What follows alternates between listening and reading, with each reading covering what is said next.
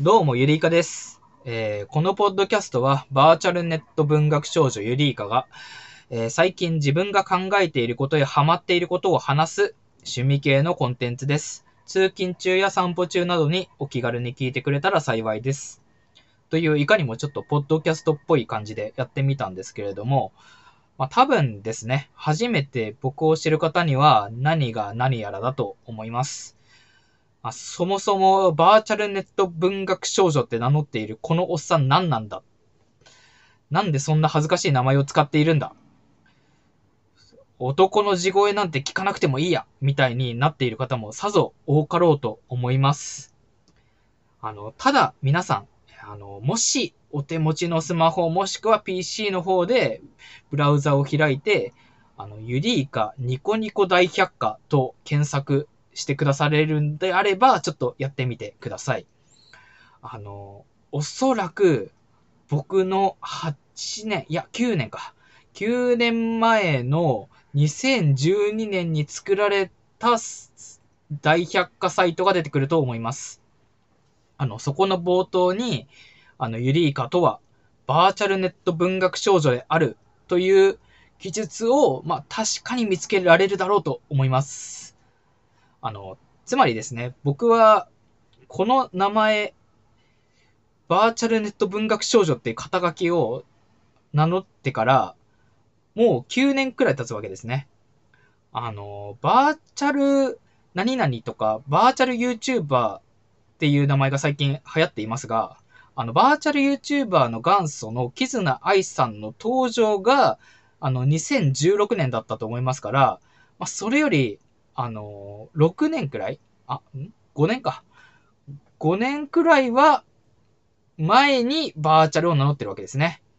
あの、これをちょっと以前ツイッターでボソってつぶやいてみたんですけど、本当に誰からも反応が来なくて、めっちゃなんかしょんぼりしちゃったっていう記憶があります。まあなんか、当時って、あの、そもそも YouTube で動画を上げたり、生配信をしたりっていうのがそんなに盛んじゃなかったので、まあ仕方ないんですけどね。なんか、だから全然本気を名乗れないっていうのはあります。まあ当時、あの、ニコニコ生放送で、あの、ユリイカの文学やわっていう生放送の、えーまあ、ポッドキャストみたいなのをやっていました。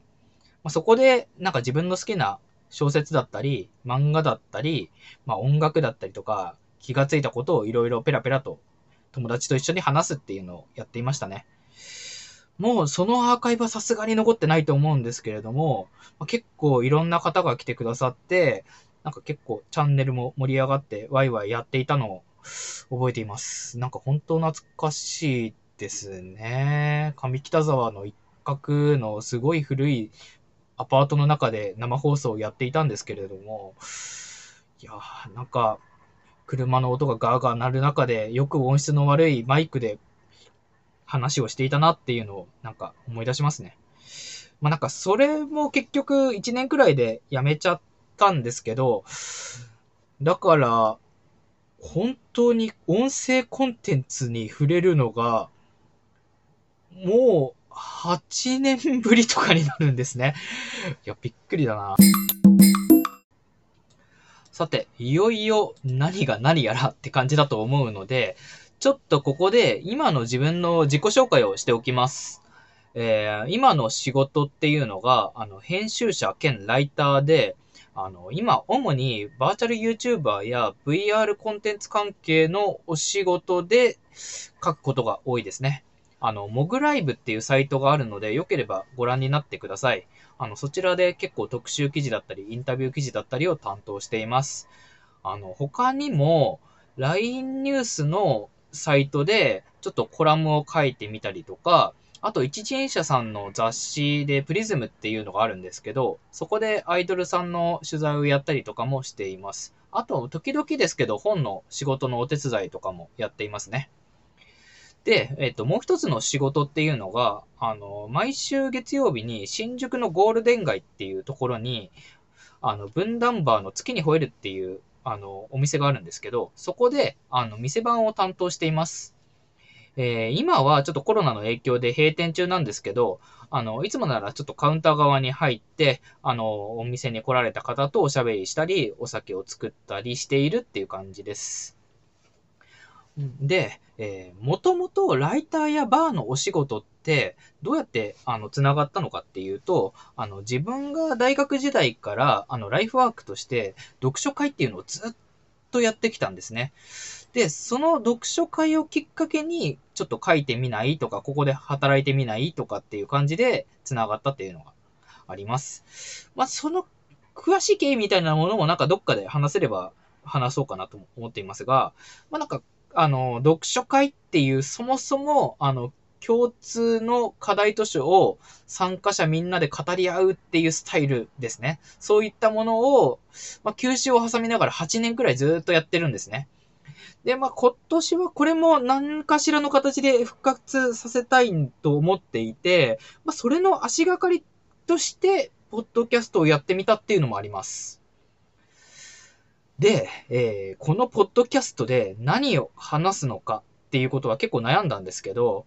まあ自分はちょっと今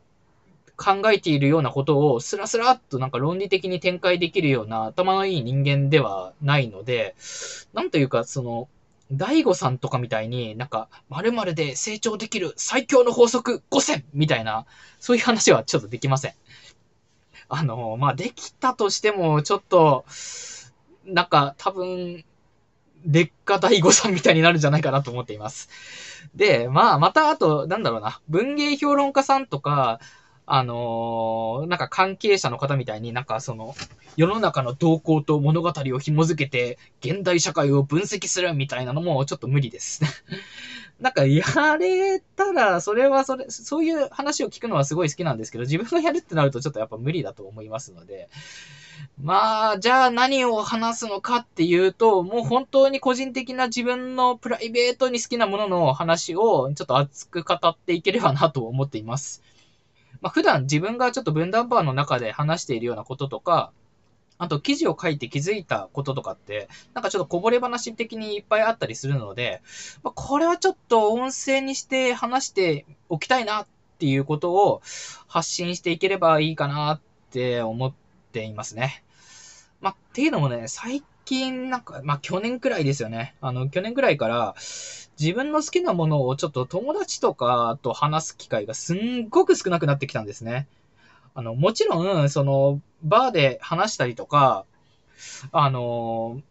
働く職場の同僚の方と話したりとかすることもあるんですけれども、なんかご時世的な事情もあって、なかなかちょっとオフで人と話すことが少なくなったのもありますし、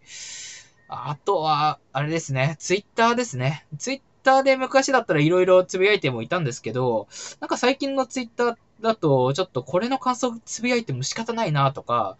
なんか、いらぬ誤解を与えて炎上したら嫌だなっていうのもあって、なんか、ますますちょっと表明しづらいっていう感じがありました。なんかそもそもツイッターちょっと今暗いんですよね。なんか暗い。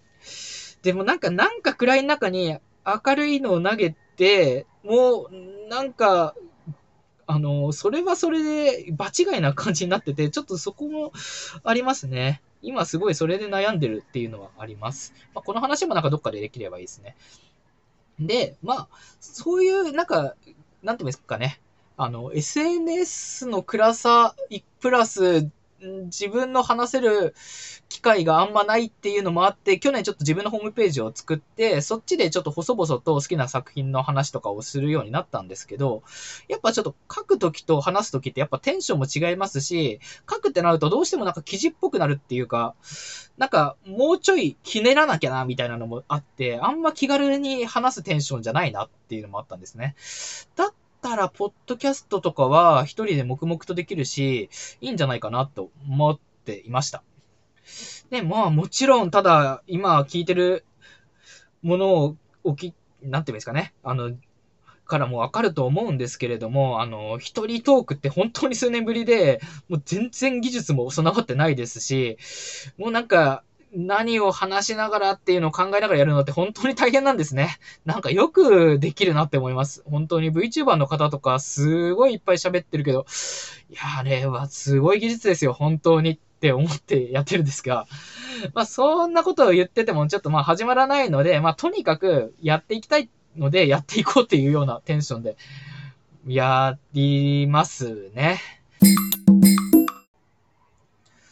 まあ好きなものの話って言っても何を話すんだって感じですよね。果たして自分は何が好きなのかと。ユリイカは何が好きなんだと。で、このポッドキャストでは、どんな話題が提供されるんだ教えてくれみたいなのも あるんじゃないかと思います。あるのかな？わかんないけど。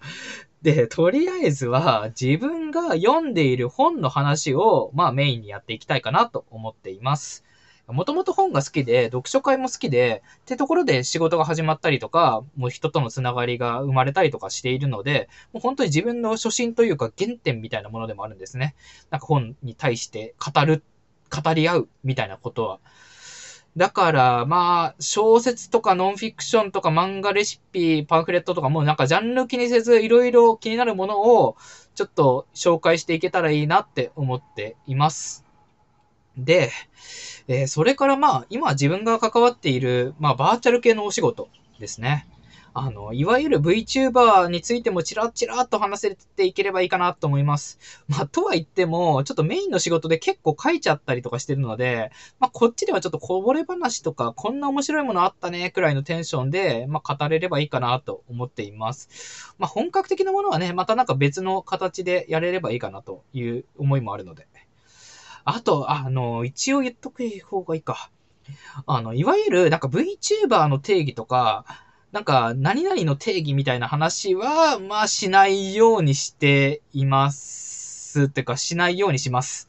まあ、なんか、これもまた、その、別の時に話すかもなんですけど、まあ、定義論争とか定義について語るテーマのものって、そう根本的な問題があって、それは何かっていうと、つまんないんですよね。あの、元も来ないな、これ。あ、これはもう分断波で働いていても経験的にあるんですけど、あの、バーとかで、その、ミステリーとはとか、文、純文学とはとか、なんか、そういう話になった瞬間に、みんな、その、渋い顔になるんですよ。その話を投げた人以外、全員渋い顔になって、まあちょっとなんかうつむきがちというか、近寄らんとこみたいになるんですよね。まあ、これなんでかって少し考えればわかることなんですけど、あの、定義って、まあ、いろいろ知ってなきゃ、あの、語れないじゃないですか。まあ、なんでしょうね。文、純文学に対しても、例えば、お前は、芥川賞全部読んでんのかとか、あの、日本文学全集全部読んでんのかみたいなことをやらないと、まあ、その、その定義っていうものに近づけないっていう気持ちがみんなの中で共通理解であるんですよね。で、まあ、それを投げてくるってことは、お前はどんだけ読んでるんだを投げてるのと変わんないんですよ。そんなのって、まあ、厳しいじゃないですか。すいません、これ読んでないんですよっていうのって、なんか、いきなりなんで、その、すみませんって謝らなきゃいけないのかっていうのもありますし、そもそもその話をして盛り上がれるのって、まあ、俺と同じ立場で殴り合えんのかって言ってるのと変わんないっちゃ変わんないんですよね。しかも、その先に生まれる答えっていうのが、その場のその限りのその瞬間二人の間でのやりとりでの定義かもしれないですけど、それが普遍的な定義として世に変、普及するかっていうのはまた別の話なんですよね。なんで、そもそも定義論争とかって、まあ、話せば話すほど面白くなくなっていくっていうのが僕の持論でして。なのでまあそういうのはなるべくしないようにしようかなと思っています。こんな怒らないかな？まあ大丈夫だとは思うんですけど。まあ話がずれましたね。まあというわけでちょっとジャンル論争とかじゃなくて、もう作品の魅力そのものですね。この作品はこういうキャラクターがいて、こういうことを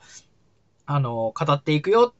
で、そこにはこういう魅力があってねっていうのをちょっとからいければなって思っていますね。まあもちろんちょっとすいません。あの、ネタバレするものもあります。で、ネタバレに関して気になるものに関しては、まあ、あらかじめエクスキューズなりなんなり入れていきながらやっていければいいかなって思っています。まあ、って言ってもなんか多分、あの、根本的な、なんだろう、これ聞いたから満足だわ、みたいにならないようには、僕の方でもちょっとなるべくコントロールしていこうかなって思っています。まあ何にしてもね、あのー、好きなものを好きなように語るっていうのが前提ですので、まあ、あくまで、なんか、賢いものを聞きたいとか、勉強したいものを聞きたいみたいなのはちょっと答えられないかもしれないんですけれども、まあ、ご容赦いただきながら、まあ、お好きな時にお好きなタイミングで聞いていただければいいかなと思っています。なんか最初からちょっとこの誤りな感じで やっていくのどうかなって思うんですけど、まあでも、こういう勝負なので、まあ、こんな感じで始めさせていただこうと思います。では、すいません。えー、っと、まあ、すいませんって言っちゃった。まあ、第2回またあると思いますので、よろしくお願いします。こんな感じでいいのかな？なんか最後に締めの言葉ってあるのかな？なんだろうな。ないな。あるかな？ないよな。なんか考えときますね。じゃあ、すいません。ありがとうございました。